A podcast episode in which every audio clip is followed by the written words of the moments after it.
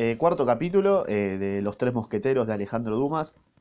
En el capítulo anterior, justo había descubierto al ladrón eh, D'Artagnan, el ladrón que le robó la carta de recomendación para el señor de Treville. Justo lo vio, terminó el capítulo, yo me quería matar, pero no importa, ya pasó el día. Así que, cuarto capítulo: el hombro de Athos, que estaba hecho pija, el talí de Portos y el pañuelo de Aramis. Así se llama el cuarto capítulo. Sentate, acomoda el culo y empecé a escuchar. D'Artagnan, furioso, ¿no? había atravesado la antecámara de tres saltos y se abalanzaba a la escalera cuyos escalones contaba con descender de cuatro en cuatro, cuando, arrastrando por su camera, fue a dar de cabeza en un mosquetero que salía del gabinete del señor de Treville por una puerta de excusado. Y al golpearle con la frente en el hombro, le hizo lanzar un grito, o mejor, por aullido, o mejor un aullido. Perdonadme, dijo D'Artagnan, tratando de reemprender su carrera. Perdonadme, pero tengo prisa. Apenas había descendido del primer escalón cuando un puño de hierro le cogió por su bandolera y lo detuvo. Tenéis prisa, exclamó el mosquetero, pálido como un lienzo. Con ese pretexto golpeáis, decís perdonadme y creéis que eso basta. de ningún modo, amiguito. ¿Creéis que eso... que creéis, creéis que porque habéis oído al señor de Treville hablarnos un poco bruscamente hoy se nos puede tratar como él nos habla. Desengañaos, compañero. Vos no sois el señor de Treville. Eh, a fe mía, replicó D'Artagnan al reconocer a Athos, el cual... Ah, le pegó a Athos, qué boludo. ah, era Athos, el que le afanó. Replicó D'Artagnan al reconocer a Athos, el cual, tras el vendaje realizado por el doctor, volvía a su alojamiento. A fe mía que no lo he hecho a propósito, ya he dicho, perdonadme la puta que te parió. Me parece, pues, que es bastante. Sin embargo, os lo repito, y esta vez es quizás demasiado, palabra de honor. Tengo prisa, mucha prisa. Soltadme. Ah, no, no, lo justo lo agarró porque lo iba a cagar a palo, bien. Palabra de honor, tengo prisa, mucha prisa. Soltadme, pues, os to suplico, y dejadme ir a donde tengo que hacer. Señor, dijo Athos soltándole, no sois cortés. Sé que, se ve que venís de lejos. Es un idiota. D'Artagnan había ya salvado tres o cuatro escalones, pero a la observación de Athos se detuvo en seco. Por todos los diablos, señor, dijo. Por lejos que venga, no sois vos quien me dará una lección de buenos modales, os lo advierto. Puede ser, dijo Athos. Ah, si no tuviera tanta prisa, exclamó D'Artagnan, y si no corriese detrás de uno. Señor apresurado, a mí me encontraréis sin comer, ¿me oís? ¿Y dónde, si os place? Junto a los carmelitas descalzos. A las carmelitas descalzas. ¿A qué hora? A las doce. a las doce, de acuerdo. Bueno, y voy a estar, ¿sabes, pa? Tratad de no hacerme esperar, porque a las dos y cuarto os prevengo que seré yo quien coma tras vos y... coma tras vos, y quien os corte las orejas a la camera. Bueno, está bien, le gritó D'Artagnan, que sea a las doce menos diez. Y se puso a comer como si lo llevara el diablo, esperando encontrar todavía a su desconocido, claro, a quien, a quien su paso tranquilo no debía haber llevado muy lejos pero a la puerta de la calle hablaba Portos con un soldado de guardia. Entre los dos que hablaban había el espacio justo de un hombre. D'Artagnan creyó que aquel espacio le bastaría y se lanzó para pasar como una flecha entre ellos dos, pero D'Artagnan no había contado con el viento. Cuando iba a pasar, el viento sacudió la amplia capa de Portos y D'Artagnan vino a dar precisamente en la capa. Uh, se quería matar, se quiso escapar y no pudo. Sin duda, Portos tenía razones para no abandonar aquella parte esencial de su vestimenta. ¿Por qué? ¿Qué flashaba Superman, Portos, boludo?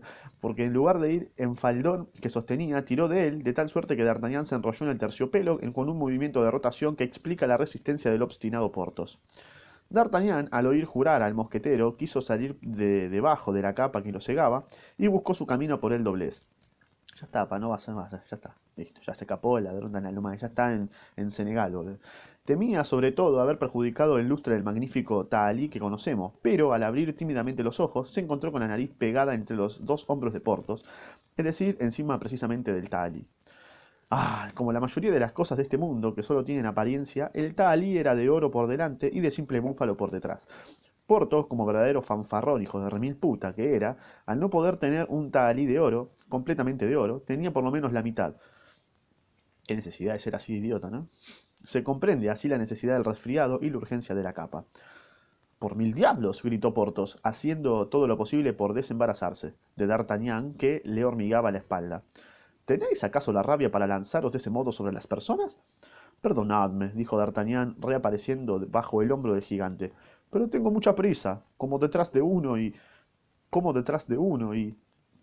¿Es que acaso olvidáis vuestros ojos cuando corréis? preguntó Portos. No, respondió D'Artagnan picado. Picado, ¿qué estabas tomando? Merca, boludo. No, respondió D'Artagnan picado. No, y gracias a mis ojos veo incluso los que no ven los demás. Portos comprendió o no comprendió. Lo cierto es que dejándose, llevar por su cólera dijo, Señor, os desarrollaréis, os, desa, os. Señor, os desollaréis. Ah, lo va a desollar, bien. Os lo aviso, si os, re, si os restregáis así en los mosqueteros. Desollar, dijo D'Artagnan. La palabra es dura, ¿eh? Y sí, parece una amenaza picante. Es la que conviene a un hombre acostumbrado a mirar de frente a sus enemigos, dijo Portos, ¿no? Pardiez. De sobra sé que no enseñáis la espalda a los vuestros. Y el joven, encantado de su travesura, se alejó riendo a mandíbula batiente. Ah, un picante el, el D'Artagnan. Portos echó espuma de rabia, y sí, obviamente, de rabia, a, hizo un movimiento para precipitarse sobre D'Artagnan. Más tarde, más tarde, le gritó este, cuando no tengáis vuestra capa. A la una, pues, detrás del Luxemburgo. Oh, picante, ¿eh? ¿Se viene la pelea? Muy bien, a la una, respondió D'Artagnan volviendo a la esquina de la calle. Uh, batalla entre D'Artagnan y Portos. ¿Quién ganará? No sé. Pero ni en la calle que acababa de recorrer, ni en la que abarcaba ahora con la vista, vio a nadie. Por despacio que hubiera andado el desconocido, había hecho camino.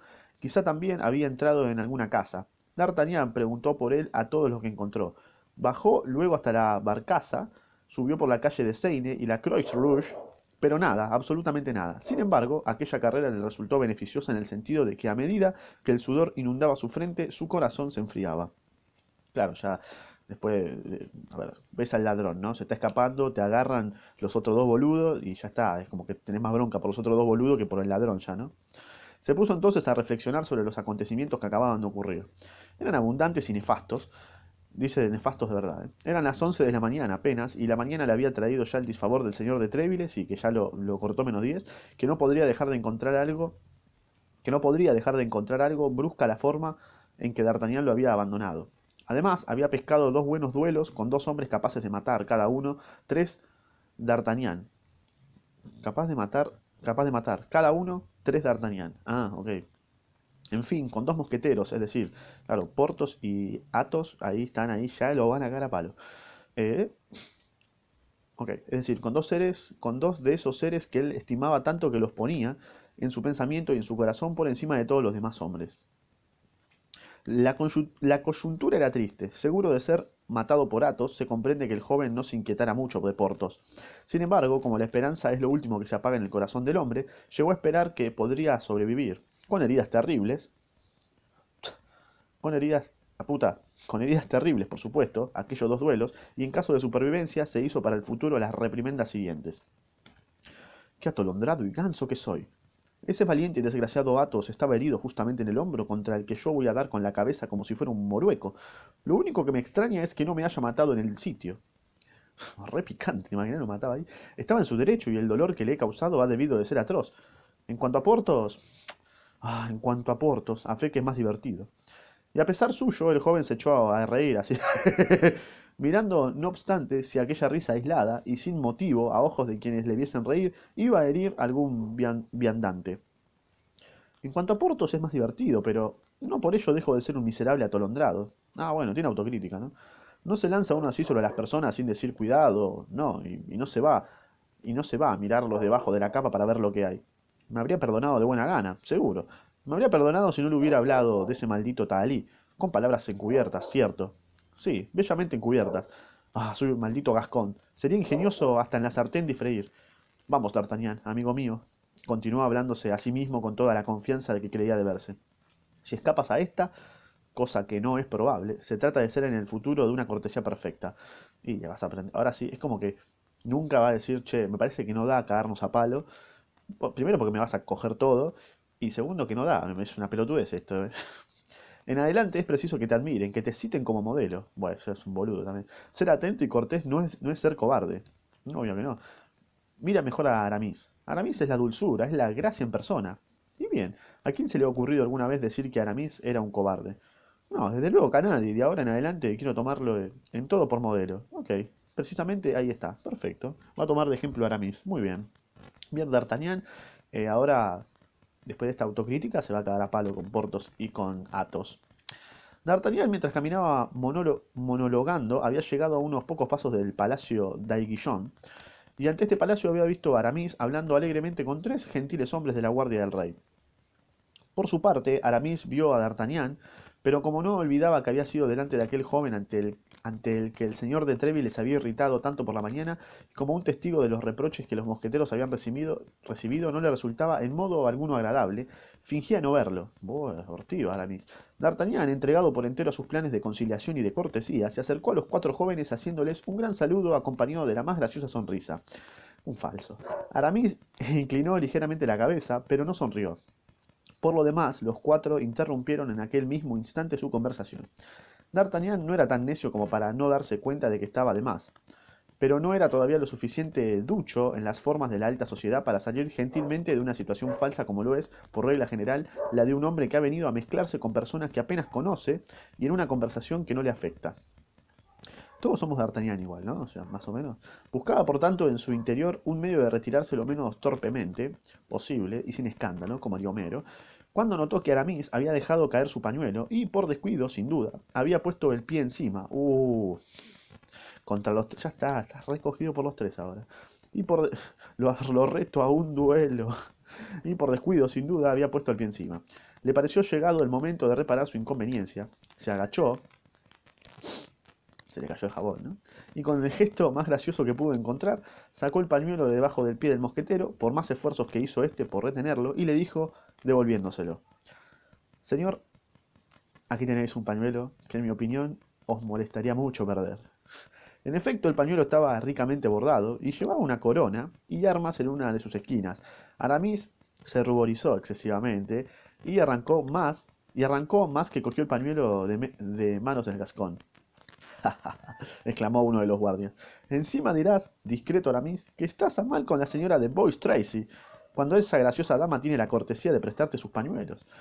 Aramis lanzó a D'Artagnan una de sus miradas que hacen comprender a un hombre, ay, a un hombre que acaba de ganarse un enemigo mortal. Luego, volviendo a tomar su tono dulzarrón, dijo: Os equivocáis, señores. Este pañuelo no es mío. Y no sé por qué el señor ha tenido la fantasía de devolvérmelo. A mí, en vez de a uno de vosotros. Y prueba de lo que digo es que aquí está el mío, en mi bolsillo. Así que D'Artagnan, ¿por qué no te vas a la concha? Le decía eso. A estas palabras, es una ortiga, ¿no? A estas palabras sacó su propio pañuelo, pañuelo muy elegante también, y de fina batista, aunque la batista fuera cara de, en aquella época, ah, era cara de plata, claro, pero pañuelo bordado, sin armas y adornado con una sola inicial, la de su propietario, ¿no? Esta vez D'Artagnan no dijo ni pío, quedó repillo, había reconocido su error, error entre comillas, tampoco fue un error, ¿no? O sea, pero los amigos de Aramis no se dejaron convencer por sus negativas, y uno de ellos, dirigiéndose al joven mosquetero con seriedad afectada, dijo, si fuera como pretendes, me vería obligado, mi querido Aramis, a pedírtelo. Porque, como sabéis, Boyce Tracy es uno de mis íntimos y no quiero que se haga trofeo de las prendas de su mujer. No. Lo pides mal, dijo, respondió Aramis, y aún reconociendo la justeza de tu reclamación en cuanto al fondo, no negaré debido a la forma. Me negaré debido a la forma. El hecho es, aventuró tímidamente D'Artagnan, que yo no he visto salir el pañuelo del bolsillo del señor Aramis. Tenía el pie encima y ya está. O sea, y he pensado que, dado que tenía el pie, el pañuelo era suyo, era tuyo, ¿viste? Perdoná, flaco, no me caes a palo. Y os habéis equivocado, querido señor, respondió fríamente Aramis, poco sensible a la reparación. Un garca también. A, ver, Aramis, sos un hortiva total, ¿eh? Luego, volviéndose hacia aquel, eh, hacia aquel de los guardias, que se había declarado amigo de Boss Tracy, continuó. Además pienso, mi querido íntimo de Boss Tracy, que yo soy amigo suyo, no menos cariñoso que pueda hacerlo tú. De suerte que, en rigor, este pañuelo puede haber salido tanto de tu bolsillo como del mío. No, por mi honor, exclamó el guardia de su majestad. Tú vas a jurar por tu honor y yo por mi palabra. Y entonces, evidentemente, uno de nosotros dos mentirá. Arre. Mira, hagamos, hagámoslo mejor. Montarán, cojam, montarán. Cojamos cada uno la mitad. ¿Del pañuelo? Sí, papá. De acuerdo, exclamaron los otros dos guardias. El juicio del rey Salomón. Decididamente, Aramis, estás lleno de sabiduría. Arre. Los jóvenes estallaron en risas y, como es lógico, el asunto no tuvo más continuación. Al cabo de un instante la conversación cesó y los tres guardias y el mosquetero, después de haberse estrechado cordialmente las manos, tiraron los tres guardias por su lado y Aramis por el suyo. Bueno. Este es el momento de hacer las paces con ese hombre galante, se dijo para sí mismo D'Artagnan, que se había mantenido algo al margen, sí, durante toda la última parte de aquella conversación, sí, menos mal. Y con estas buenas intenciones, acercándose a Aramis, que se alejaba sin prestarle más atención, le dijo lo siguiente. Señor, eh, espero que me perdones, por favor. Ah, señor, le interrumpió Aramis, permitidme haceros observar que no habéis sobrado en esta circunstancia como un hombre galante debe hacerlo. ¿Cómo, señor? exclamó D'Artagnan.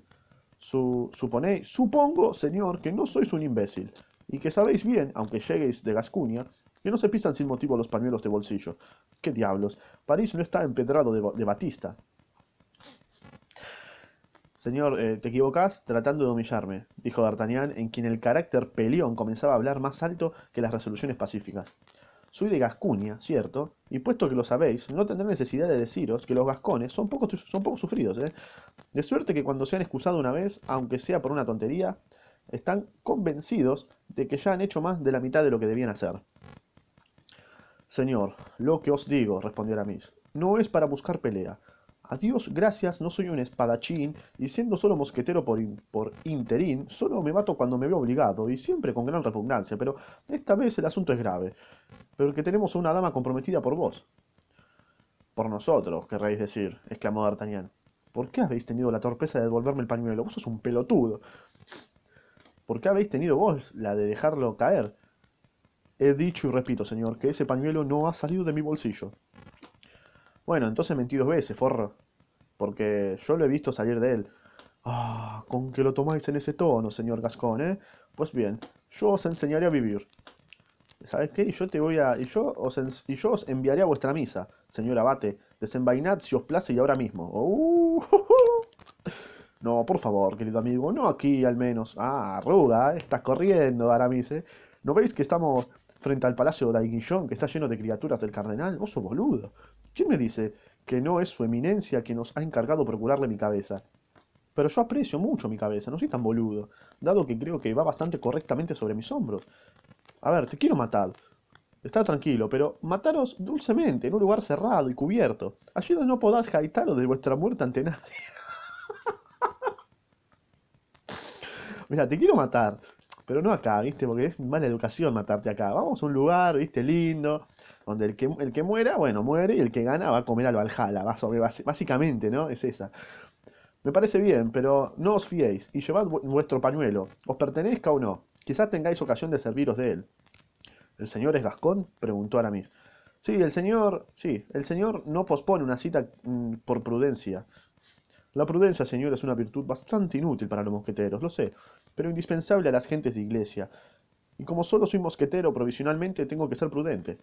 A las dos tendré el honor de esperaros en el palacio del señor de Trébele. Allí os indicaré los buenos lugares se van a cagar a palo, ¿sí? Básicamente se van a cagar a palo. Los dos jóvenes se saludaron, luego Aramis se alejó remontando la calle que subía a Luxemburgo, mientras D'Artagnan, viendo que la hora avanzaba, tomaba el camino de, de los carmelitas descalzos, diciendo para sí, ah, decididamente no puedo librarme, pero por lo menos, si soy muerto, seré muerto por un mosquetero. Arre, ¿no? ¿Qué, ¿Qué, era ese consuelo? Bueno, si me muero, me mato un mosquetero, ¿viste? ¿Qué sé yo? Eh, bueno, básicamente, eh, D'Artagnan le pisó un pañuelo sin querer, ¿no? Así de onda se lo quiso devolver a Aramis y Aramis le dijo, ¿qué hace la concha de tu madre? ¿Qué, o sea, ¿vos me querés devolver un pañuelo? Eso es una falta de educación, perdoname, ¿no? no sabes dónde estás. Y bueno, se van a batir un duelo a muerte. Eh, en un lugar lindo. Así que muere Aramis, muere D'Artagnan. Yo creo que muere Aramis, ¿no? Me parece. Creo que D'Artagnan le, da un, toque, eh, un picantón a la historia. Y Aramis es un boludo, creo yo. Un ortiva, o sea, chabón, te pisó un pañuelo. Tampoco tampoco, se, tampoco se garchó a tu vieja. Un pañuelo, dale. Te lo encima te lo quise devolver, copado. Así que bueno, qué sé yo. Eh, se van a batir a duelo a muerte. Así que nada, manda a escuchar el próximo capítulo que se llama Los Mosqueteros del Rey y los Guardias del Señor Cardenal. ¿eh? Así que nada, disfrútalo. Bru.